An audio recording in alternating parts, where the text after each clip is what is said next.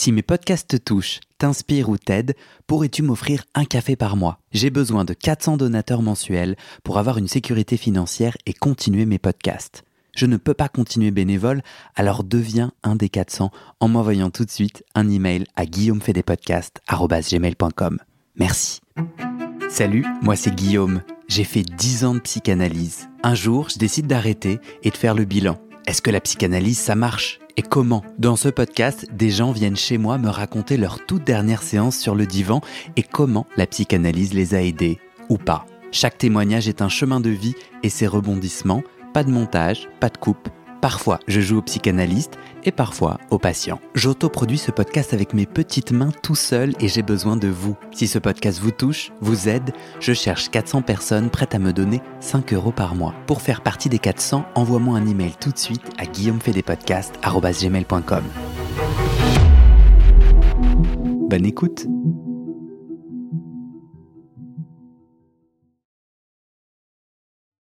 Ouais, c'est bon. Super.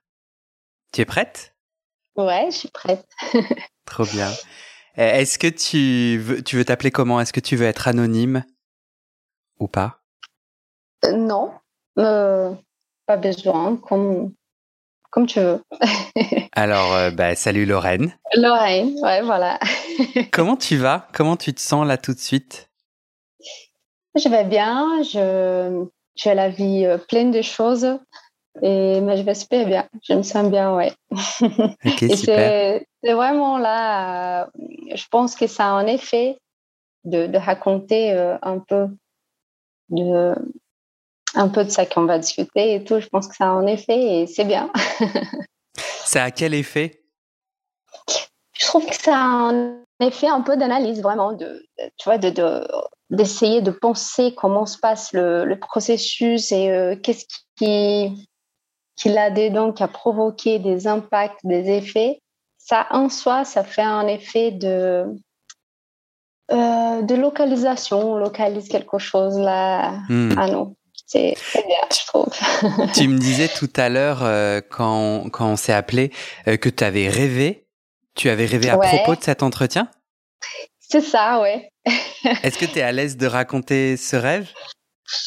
Et bah oui, c'est un rêve. J'ai trouvé super beau parce que, euh, en fait, euh, je pensais justement qu'il fallait que je que j'étudie ou que je pense quelque chose parce que ça fait un moment on, on, a discuté de ça et après j'ai emballé des autres choses de et ma maison, j'ai fait un déménagement donc j'ai pas pensé à ça et ça fait un moment aussi que je fais pas de sciences d'analyse.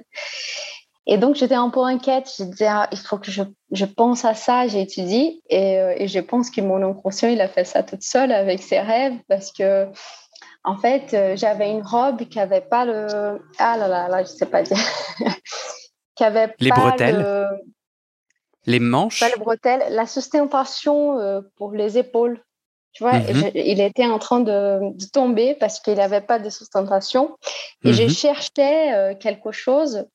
Et là, je cherchais quelque chose. Et là, je trouvais, dans le rêve, j'ai trouvé une voix. Et donc, je, trouvais une voix qui pouvait soutenir ma robe. C'est trop poétique même. Et, euh, et en fait, j'avais besoin d'une robe pour l'entretien.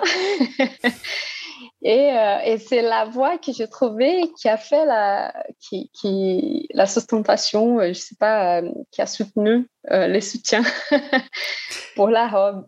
Donc, euh, j'ai trouvé même poétique parce que justement, là, c'est au niveau de la voix, quoi. C'est pas une image, c'est pas. Mais euh, d'une certaine euh, manière, c'est aussi une robe que je vais habiller là pour dire quelque chose de moi. euh, Et voilà. Trop cool. Est-ce que tu Ouais. peux me dire d'où tu, d'où tu me parles? Alors, je te parle de, de Brésil. Je suis brésilienne. Je, je parle de Belo Horizonte. Et, euh, et j'ai même, je m'excuse un peu pour mes accents parce que ça fait longtemps, euh, je suis habitée en France, mais ça fait longtemps que je parle pas français. euh, J'habitais à, à Lyon pendant deux ans. Deux ans. Et euh, Comment tu as voilà, découvert donc- la psychanalyse?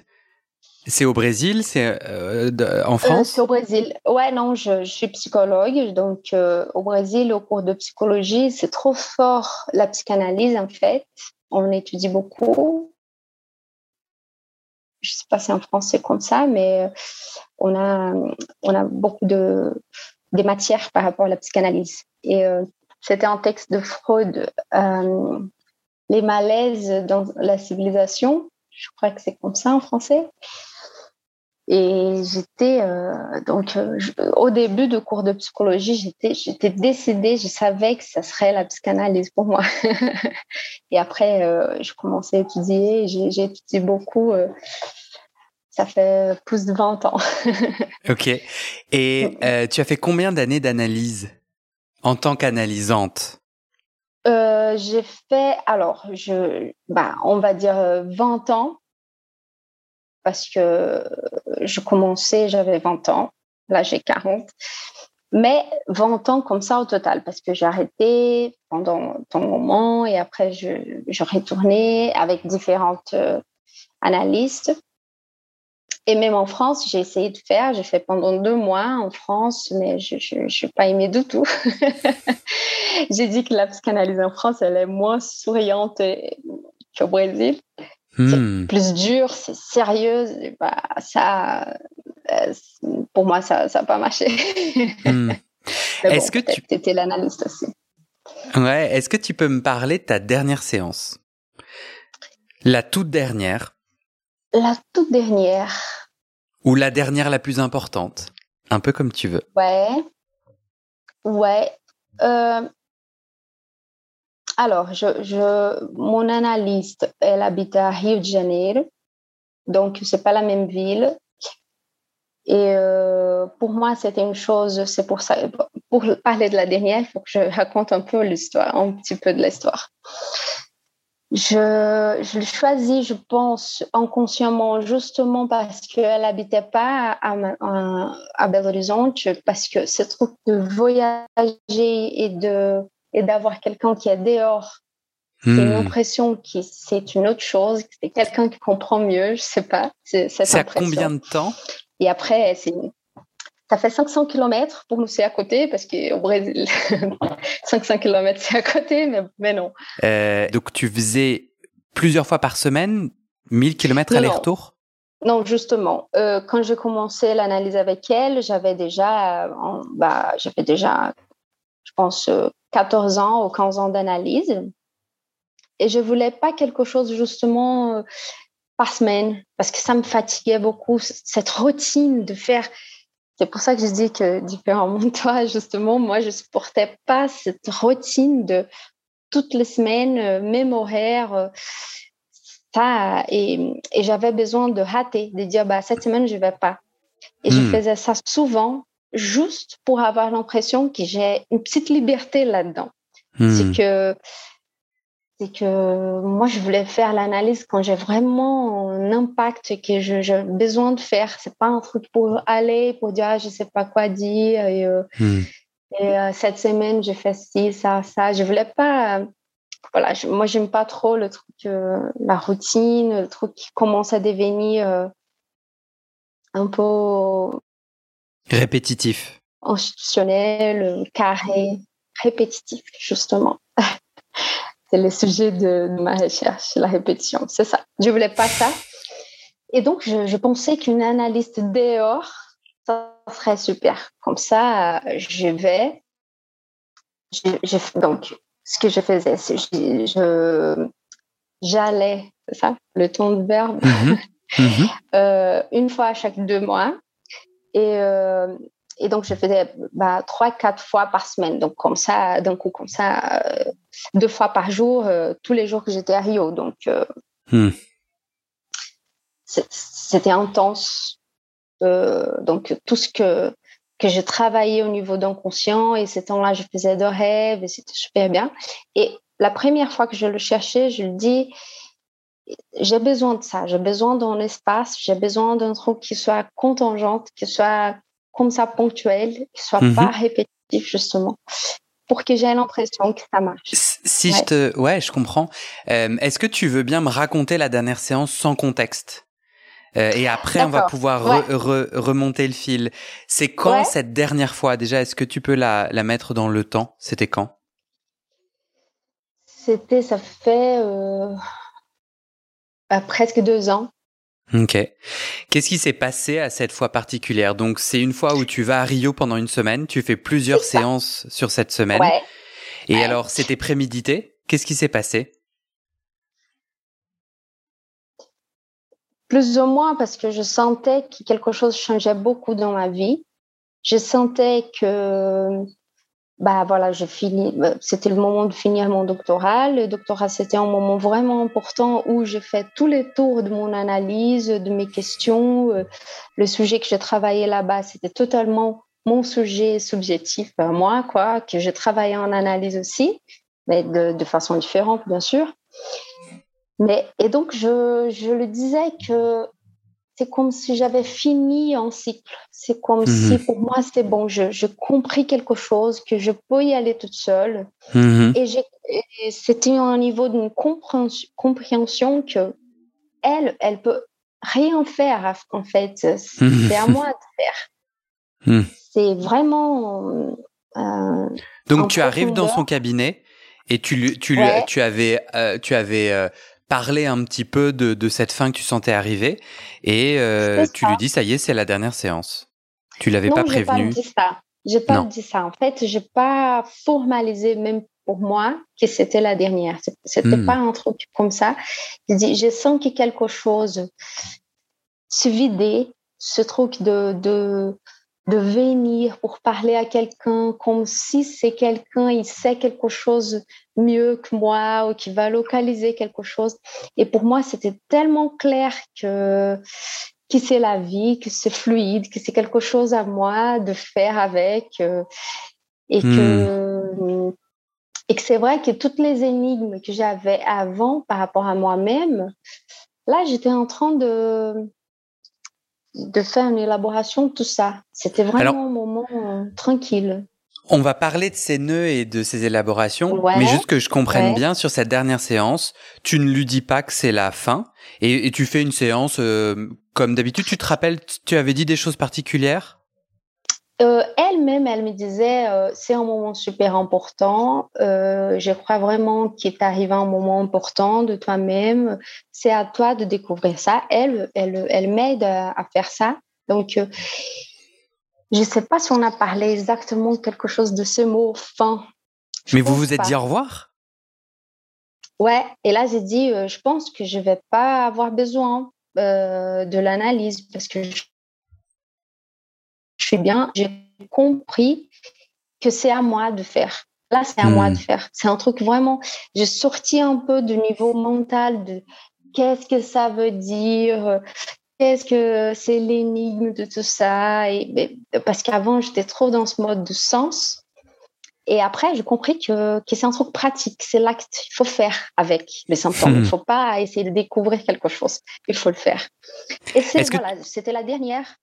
Euh, comme ça. Je, C'était la dernière euh, séance comme hmm. ça je suis allée à son cabinet. Hmm. Est-ce que tu peux me raconter du coup les, les principaux nœuds intimes que tu as travaillé euh, Tu parles d'énigmes. C'est quoi les, les, l'énigme que tu as tenté de résoudre? Alors, je crois que c'est l'énigme de féminin. Qu'est-ce que c'est être une femme?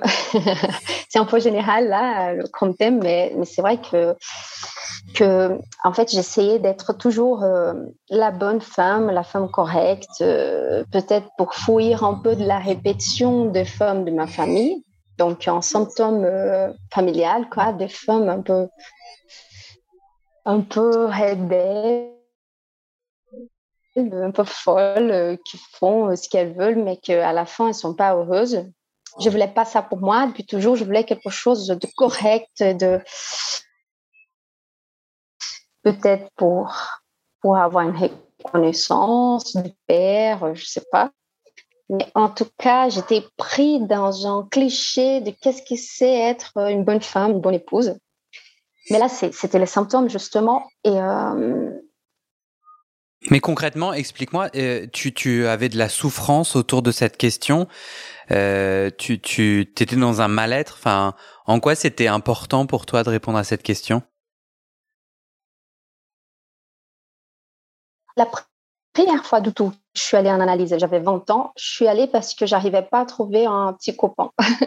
parce que j'ai idéalisé trop quelque chose de fantastique et, et parfaite. Et je voulais occuper cette place de femme spéciale et euh, euh, totalement idéalisée. Et c'est pour ça que j'arrivais pas à trouver quelqu'un parce que voilà, ça n'existe pas. Ça n'existe pas de, de contes de fées comme ça à Disney et tout.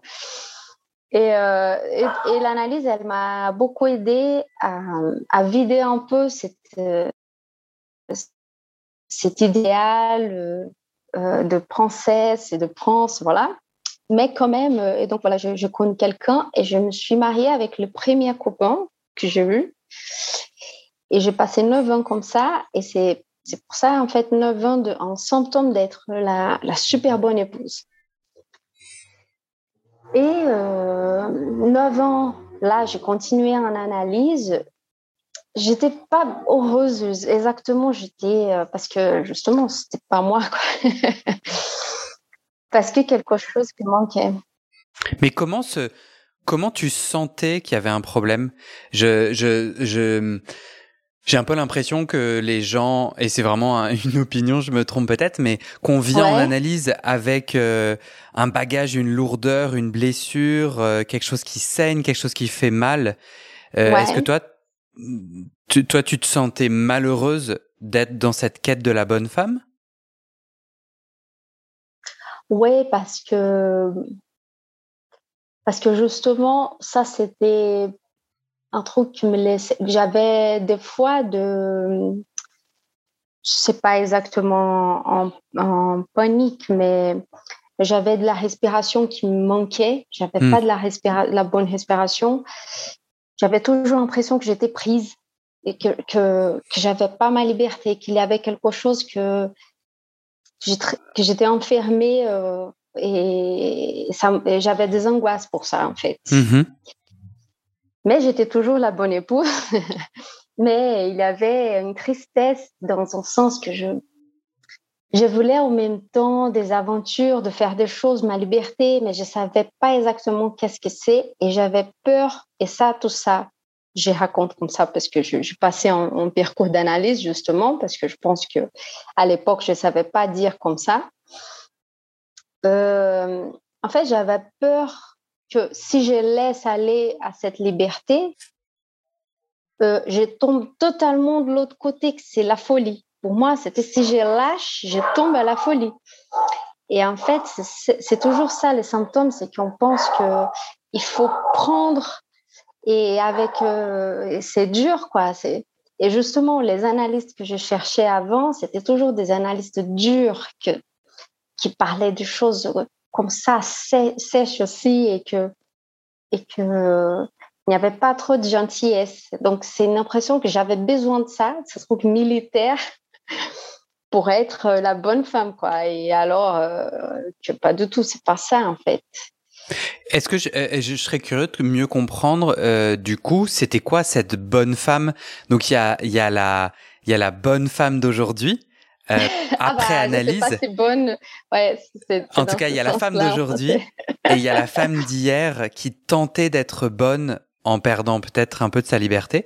Concrètement, euh, c'était euh, ne faire aucun conflit, c'était dire oui quand on pense non. C'était quoi en fait euh, Ça voulait dire quoi pour toi à ce moment-là? Alors, Ouais, déjà, j'étais fière d'avoir un seul copain dans ma vie et donc d'avoir un seul euh, homme que j'ai eu la relation sexuelle. C'était totalement aussi euh, sexuel, quoi. Et euh, oui, d'être compréhensif avec lui, de d'être aussi euh, quelqu'un qui le fait rire. J'étais trop dans le mode euh, je vais être euh, super cool quoi. Hmm. Mais ça, bien sûr, c'était pas conscient. Je faisais pas en mode exprès. C'était un truc totalement profond dans moi. C'était vraiment la peur inconsciente d'être parce que l'histoire de famille de ma mère, ma grand-mère, c'est de, de, femmes qui, ne sont pas mariées et qui ont un peu de liberté, un peu mode hippie. Euh, et je voulais pas ça parce que pour moi, c'était pas une bonne référence. Hmm. Peut-être à cause de mon père euh, qui était trop traditionnel. Euh, bref, donc peut-être pour prouver ça, mais aussi parce que les femmes, elles n'ont pas de réponse de, de, quoi faire avec la féminilité. Donc, je t'ai dit une fois que la féminilité, c'est la question de, de tous. Mais voilà, donc je, je, me prenais dans des clichés comme ça. Donc, euh, hmm. C'est une femme euh, pure, euh, mais en même temps qui aime son mari et que, bah, qui est cool et que, voilà. En et quoi... bien sûr que ça n'a pas marché. Ah. En quoi, pour toi, la féminité, c'est une question pour tous et toutes? Ouais. parce que c'est le côté où on comprend pas parce que euh, les côtés de pouvoir, les côtés phalliques, les côtés virils, on le connaît. C'est le, c'est d'avoir. L'autre côté, c'est un peu intuitif, c'est un peu noir, c'est un peu obscur. Il faut inventer. Je sais pas si ça se dit, je crois que oui. Mm-hmm. Mais il faut créer quelque chose qui c'est singulier, que personne d'autre a. Et donc, une fois que c'est pas universel, une fois qu'on connaît pas quelqu'un qui a déjà fait ces schémas, pour ça que le féminin, c'est, il faut vraiment qu'on se connaisse et qu'on fasse quelque chose avec, parce que sinon on va toujours essayer de faire le schéma de l'autre. Et le hmm. schéma de l'autre, qui c'est le schéma connu, c'est le schéma phallique, euh, masculin, euh, dans, dans, pas dans le sens de homme-femme aussi, parce que donc les hommes, ils, mettent justement, c'est la robe hein, que je parlais tout à l'heure, qu'il n'avait pas de, soutien. Euh, justement, ces soutiens que j'ai trouvés dans les rêves, la voix, c'est le, le soutien que j'ai inventé par rapport au féminin, qui ça fait, ça fait quelque chose d'unique, ça tombe pas totalement à la folie, mais c'est c'est pas aussi quelque chose que c'est de l'autre, c'est c'est un cliché, que c'est c'est universel. C'est quelque chose qu'il faut créer à chacun à soi-même euh, son mode. Ça, c'est ce qu'on appelle de féminin. Ça veut dire qu'il n'y a pas de recette. Euh. donc, euh, ça, c'est un peu lacanien. Il dit que la femme, elle n'existe pas. Mais il dit ça dans le sens que la femme universelle, le, le exemple de femme, le idéal, qu'est-ce qu'on doit suivre, ça n'existe pas. Il faut vraiment chacun inventer, créer euh, la singularité de qu'est-ce que c'est être Lorraine, la femme Lorraine. Mhm. Voilà. est-ce que tu peux me, est-ce que te vient en tête des moments clés de ton chemin d'analyse, de tes 20 ans d'analyse, qui ont qui, ont permis des tournants euh, dans dans ta recherche, des, des qui t'ont qui t'ont vraiment aidé pour aller à la rencontre de cette femme libre, de cette bonne femme libre, ou de ta féminité, ou de l'arrêt des répétitions, ou de la question de la liberté. Euh, euh, moi, j'entends qu'en fait, on va s'allonger sur le divan, on dit ce qui nous passe par la tête, on a des interprétations ou pas, et ça, pendant 20 ans, ça permet de se réfléchir, de se rencontrer, puis d'émerger de l'autre côté de la rive autre est-ce que juste, voilà, le changement s'est fait en psychanalyse, dans ta psychanalyse, le changement s'est fait avec l'usure du temps? Tu pourrais pas vraiment pointer du doigt un moment clé ou des moments clés ou des anecdotes, ou bien est-ce que si, il y a vraiment eu des tournants? Sache que je euh. serais incapable de répondre à cette question pour ma propre analyse. Ouais, je crois que c'est des choses que il y a des choses qui sont petit à petit parce qu'on n'arrive pas à lâcher les symptômes facilement. Hmm. Et même les analystes qu'on choisit, c'est pas par hasard, on choisit pour continuer ces symptômes. C'est ça que j'appelle symptômes, c'est justement ce que je, je cherchais, c'était des femmes correctes pour être mes analystes justement avant. Ce que j'appelle de correctes, c'est ce que j'ai imaginé qu'elles étaient comme ça parce que je connaissais pas profondément, mais de femmes correctes et un peu dures. Et, euh, et bien sûr que si je cherche des femmes comme ça, euh, c'est vrai que ça va pas trop changer. tu vois, et la dernière analyste, justement, j'ai dit non, c'est bon, là c'est bon. Si je veux être une femme un peu plus libre, je veux une analyste qui soit aussi libre, qui soit une femme, euh, je sais pas moi, pas trop cliché, quoi, pas trop traditionnelle, avec un mari, quatre enfants, et voilà. Alors, comment tu as su et comment tu l'as trouvée alors cette analyste euh, libre? Comment tu sais qu'elle est libre? Je sais pas, bah des petites hmm. choses. Je le trouve un peu déjà sa façon de s'habiller, sa façon de parler, ça ressemble de d'être une femme un peu plus comment dire, elle colle pas trop au, standard, au, ce mhm. qui est padronisé. Et aussi, c'est, je sais pas si je peux dire ça, mais une fois je suis arrivée à son cabinet, il avait un odeur de, de marijuana. et là, j'ai trouvé super, j'étais contente parce que je sais pas si c'était elle qui a fumé. Bah, j'imagine pas qu'un patient a fumé ça, mais euh, j'imagine que c'était elle. Et j'étais contente avec ça. Je me suis dit, cool, c'est cool ça. du coup, est-ce que tu dirais que, et tu dis, est-ce que, est-ce que j'ai bien entendu que pour toi, les moments clés de ton analyse pourraient être notamment ces changements d'analystes qui, qui disent ah. tes tournants. En fait, c'est des tournants pour toi, le fait de changer plusieurs fois d'analyste. Ouais, j'ai changé trois fois. Oui, je pense qu'à chaque fois, c'était euh, quelque chose de différent que, qui arrivait à moi. Je, pense même qu'à chaque fois, c'était de façon un peu moins dure. mais, mais ouais, je pense. Euh, parce que justement, après, bah, je me suis divorcée et après, j'ai essayé d'avoir cette, liberté. J'ai essayé de voyager. C'est là que je suis voyagée. Je, partis en voyage en France. Euh, et j'ai essayé de me découvrir. Étudié la psychanalyse aussi. Et j'ai fait des découvertes. Et ça, ça m'a permis aussi de sortir justement parce que je pouvais passer 20 euh, ans euh, dans la même analyse et peut-être des choses qui n'auraient pas trop changé. Peut-être, je sais pas. Après, je, pense vraiment que parler de son histoire, ça permet toujours de, de faire différent, mhm. différemment. Mais bon, des moments clés, je pense que oui, ces changements, je pense que c'était des moments clés. Euh, je me souviens qu'une fois, une analyse, bah, la deuxième analyste, elle m'a dit un truc, ça, ça me, ça m'a venu dans la tête là maintenant. Hmm. Je disais toujours par rapport à mon ex-mari, je disais toujours les mots dispute je voulais pas une dispute. Et là, elle a fait une, je pense que ça c'est ça en français, une extension, extension de mots. Euh... On a ton chien, c'est ton chien là derrière? Ouais, C'est mon chien là. Quand je suis pas avec elle, elle reste là, ouais. Du coup, j'ai pas entendu. Euh, ton analyse, ça fait une quoi? C'est extension, ça se dit en français, ça sépare le mot et euh, et je disais toujours, je voulais pas une dispute. Et là, elle dit une dispute.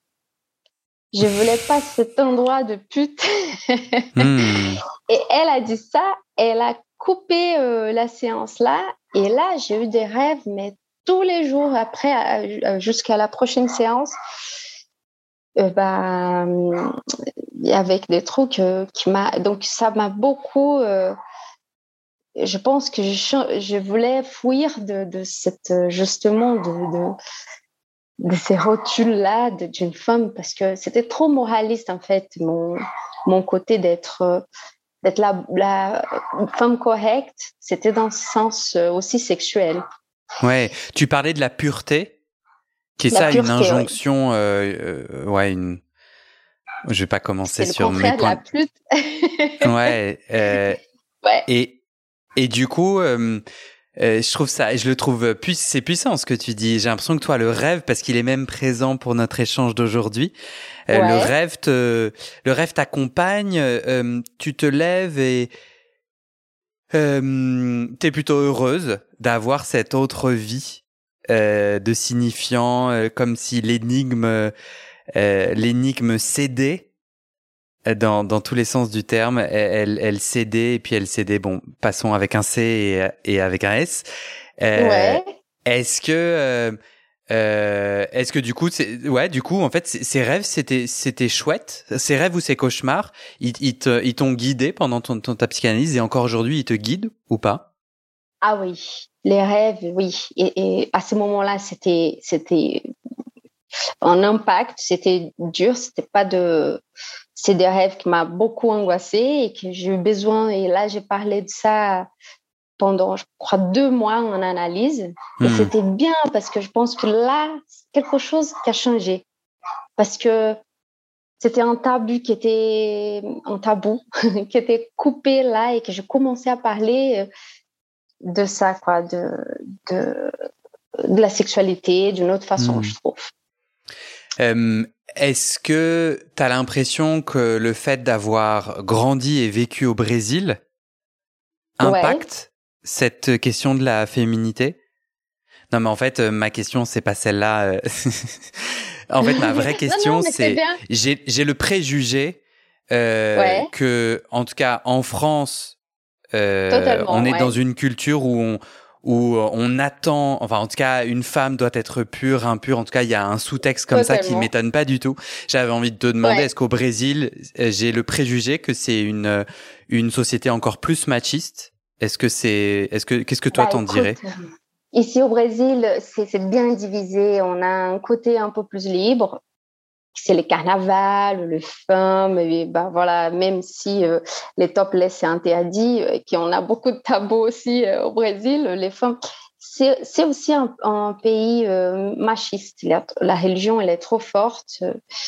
La religion évangélique, c'est trop forte. Donc, c'est pour ça qu'on a ce président-là aussi à ce moment et euh, qui est super machiste, que voilà, c'est la misogyne tout le temps et donc. Euh, ah oui, lui il les fait tous, hein.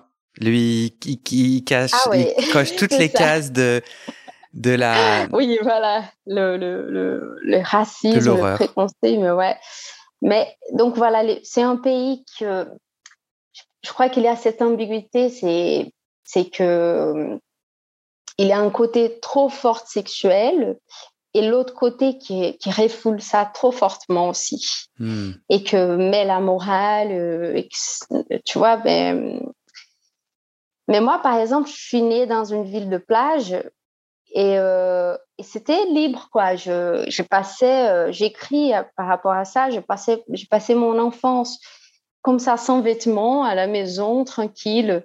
Et je pense que ça fait différence au niveau sexuel je veux dire parce que vrai que quand je suis habitée en France, c'était horrible. Trop, trop de vêtements, c'est comme si justement j'étais prise et que c'était une prison et que peut-être que ça change un peu. Oui, hmm. mais il y a là les deux côtés. On a aussi un truc de la femme correcte, la femme euh, voilà qui, qui, peut avoir cette euh, cette femme brésilienne. mais du coup, moi j'avais compris ton rêve d'hier soir comme euh, cette robe sans bretelles et donc sans soutien qui pourrait du coup tomber et te dénuder comme euh, euh, et, ah du coup tu cherches une voie pour retrouver ta robe. Moi je me disais ben c'est pour t'habiller t'habiller joliment mais peut-être qu'en fait c'est le contraire. C'est que tu t'inquiètes de, de, de te rhabiller de te cacher de cacher ta ah nudité. Ça peut être lu comme ça ouais et donc, faut pas que tu sois soutenue, faut pas que ta bretelle de robe soit soutenue. ouais, peut-être. Mais justement, ce que je trouve cool, c'est que euh, la robe, justement, elle montre et elle cache en même temps. Il faut pas mmh. tout montrer, mais il faut pas tout cacher non plus. Et c'est ça que j'ai découvert euh, avec ces, ces parcours d'analyse, c'est que parcours, mmh parcours d'analyse, c'est que c'est que justement, bah, je sais pas, je, je, parle trop là, mais justement, quand je suis voyagée en France, j'ai passé par exemple par, par des pays, par, il y a des histoires, par exemple en Amsterdam, où j'ai essayé d'être libre et de faire, d'être dans le parc euh, euh en topless et j'arrive pas, et j'arrivais pas. Et donc, hmm. j'ai essayé d'être une, bah, après, de l'autre côté, j'ai essayé d'avoir la liberté qui je pensais que j'ai refoulé. Mais en fait, j'ai découvert que c'est pas moi non plus. Hmm. Donc c'est cool parce que je suis allée de l'autre côté et j'ai dit mais non, ça c'est pas pour moi non plus. Je suis pas la femme qui a un seul mec dans toute la vie, mais je suis pas non plus l'autre qui va avoir je sais pas moi 10 dans la même soirée ou même bref, euh, c'est pas une question de combien de mecs, non seulement euh, je, parle de ça mais euh, bien, sûr, sûr. qu'il y a la sexualité là-dedans mais et alors, est-ce que tu dirais que tu t'es rencontré? Parce que c'est ça que j'entends, c'est euh, à la question qu'est-ce qu'être une bonne femme libre ou une femme libre ou une, enfin, qu'est-ce qu'est-ce que être la Lorraine ou Lorraine Exactement. Euh, libre, bonne ou autre ou rien de tout ça? Et tu répondrais quoi à ça quand tu regardes ta vie aujourd'hui euh, euh, elle, elle, goûte et elle ressemble à quoi ta liberté?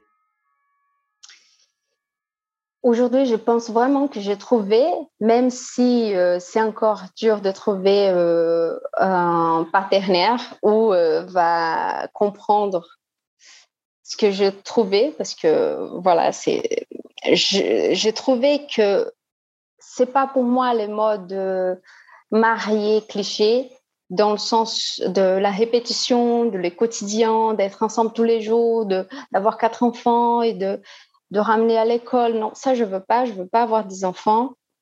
Et ça, c'était dur pour moi d'arriver à cette conclusion parce que je voulais être la femme traditionnelle. Hmm. Mais non plus, je suis pas la femme qui, qui veut avoir de, de, copains différents à chaque fois. Euh, donc euh, voilà, c'est à inventer aussi. Je sais pas hmm. qu'est-ce que ça va donner. Il faut que je trouve une relation où je me sens pas euh, sans liberté dans la routine totale où je n'existe pas. Il y a une annulation de moi-même. Ça, je veux plus. mais bah, au même temps, je sens que je suis pas non plus tu vois, la liberté totale. Quoi. Et, euh, et je me sens super bien. Euh, et je pense que vraiment, quand je dis que j'ai fini ma dernière séance, par exemple, j'avais lu un livre qui m'a beaucoup aussi euh, changé, c'était de Kundera, L'insoutenable peut-être légèreté, de l'être. C'est ça. Mhm. Et ça, c'était avant et après pour moi, parce que là, justement, il dit qu'il faut pas être, bah, c'est pas la, la, légèreté totale, parce que ça donne rien. Euh, et c'est pas non plus le truc lourd, quoi. C'est, mhm. et là, il y a de, de, des différentes formes, des différentes manières de, de relations, d'amour. Et là, je me suis dit, il faut que je trouve, euh, c'est quoi la manière d'aimer euh, à moi, quoi? C'est pas en mhm. mode, c'est pas institutionnalisé, c'est pas de signer un papier, de mettre une bague et de dire ben voilà c'est fait. Mais non justement c'est à c'est à créer à chaque jour. tu euh, parles tu parles de la Lorraine. Euh, euh, de la Lorraine libre, de, de la Lorraine femme au, au travers de sa relation à l'autre, l'amour sa relation romantique? Est-ce qu'il y a d'autres aspects de ta liberté que tu as découvert, que tu as conquis? Il y a ouais. Par exemple, autant que psychanalyste, parce que l'institution de psychanalyse où j'étais pendant toutes ces années, euh, elle est trop fermée, je dirais. Et, euh, et j'ai découvert que ce sont tous de, de, psychanalystes traditionnels qui vont maintenir des choses qui eux-mêmes ils disent qu'ils ne sont pas à faveur, mais que finalement sont des gens qui sont totalement euh, dans le mode euh, patriarcal. Mm-hmm. Et là, tu parles de la société de psychanalyse à laquelle tu as, tu as, tu as appartenu au Brésil. C'est ça, ouais dans un mode totalement ancien d'identification avec un analyste qui fait ses côtés paternels. Donc voilà, la référence, c'est toujours les pères, l'homme, euh, la famille. et oh, je peux plus. Hmm. je peux plus, justement. Euh, et je pense que c'était ce qui me prenait avant. Euh, dans mon symptôme aussi. C'est pour ça que je passais trop longtemps. Je faisais toutes les journées de psychanalyse. J'ai fréquenté toutes les, bah, les activités de l'école.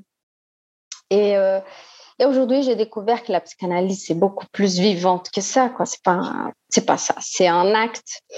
Aujourd'hui, j'habite dans une maison de campagne où je plante, je, j'essaie de manger ce que je plante. Donc, mmh. je suis un peu hippie dans mon mode.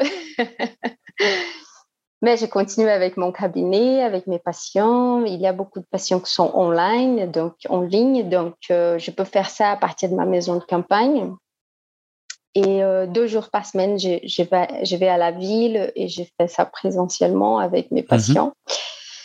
Donc, je pense qu'aujourd'hui, je, à chaque fois plus, je pense, euh, c'est la Lorraine qui, qui essaie de se détacher de cet endroit clichés traditionnels, la famille, la femme correcte, le père, voilà. Et qui essaye de découvrir à moi qu'est-ce que c'est mon chemin. Je trouve que c'est un peu plus libre, c'est à la campagne, c'est avec une psychanalyse que c'est à moi, que au même temps que c'est bien éthique, dans le sens que j'étudie beaucoup, je fais mon, euh, ma transmission de psychanalyse aussi avec ma chaîne et tout. Je donne mon, je, fais mon schéma, je trouve. Mhm, j'essaie de faire mon schéma off-road. ouais. euh, justement, je mettrai, euh, tu parles de ta chaîne. Euh, ouais. du coup, je mettrai les liens que tu souhaites de, vers ton blog, ton, ton ah, Insta, ton Instagram. Donc, tu, tu y parles en portugais? Oui, c'est en portugais, oui. Mais je suis sûr qu'il y a des gens qui, qui auront, qui seront heureux de, de soit d'apprendre, soit de, d'entendre il y a le portugais. conversation aussi là-bas. c'est vrai que tu m'avais, c'est vrai que tu m'avais interviewé, tout à fait. Euh, est-ce que euh, tu peux me dire pourquoi c'était important pour toi de participer à ce podcast? Parce que je me souviens, euh, on a échangé cet été et tu t'inquiétais beaucoup puisque le français est pas ta première langue.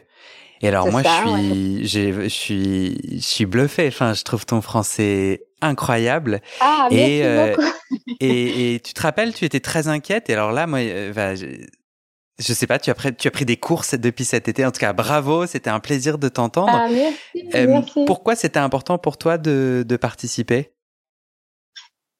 Ouais, et même quand je, je, je te cherchais pour qu'on parle, on discute, pour faire euh, la live là, la chaîne, je pense que c'est important de transmettre quelque chose.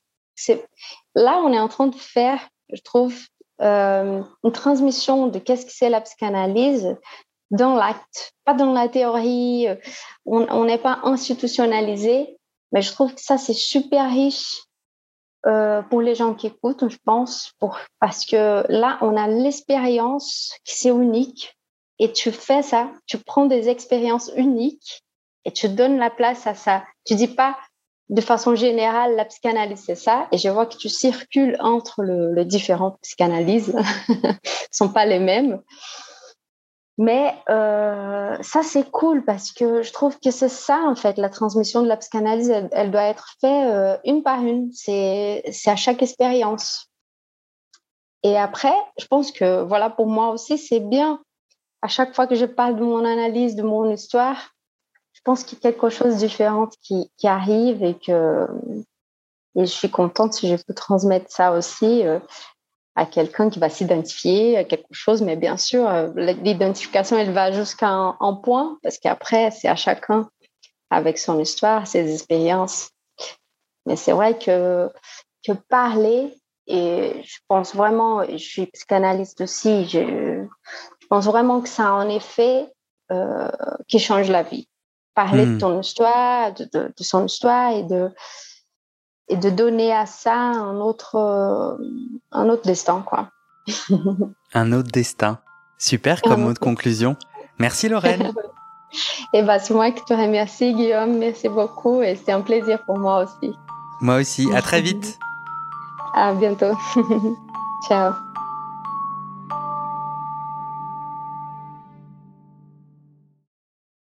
Et c'est la fin de cet épisode.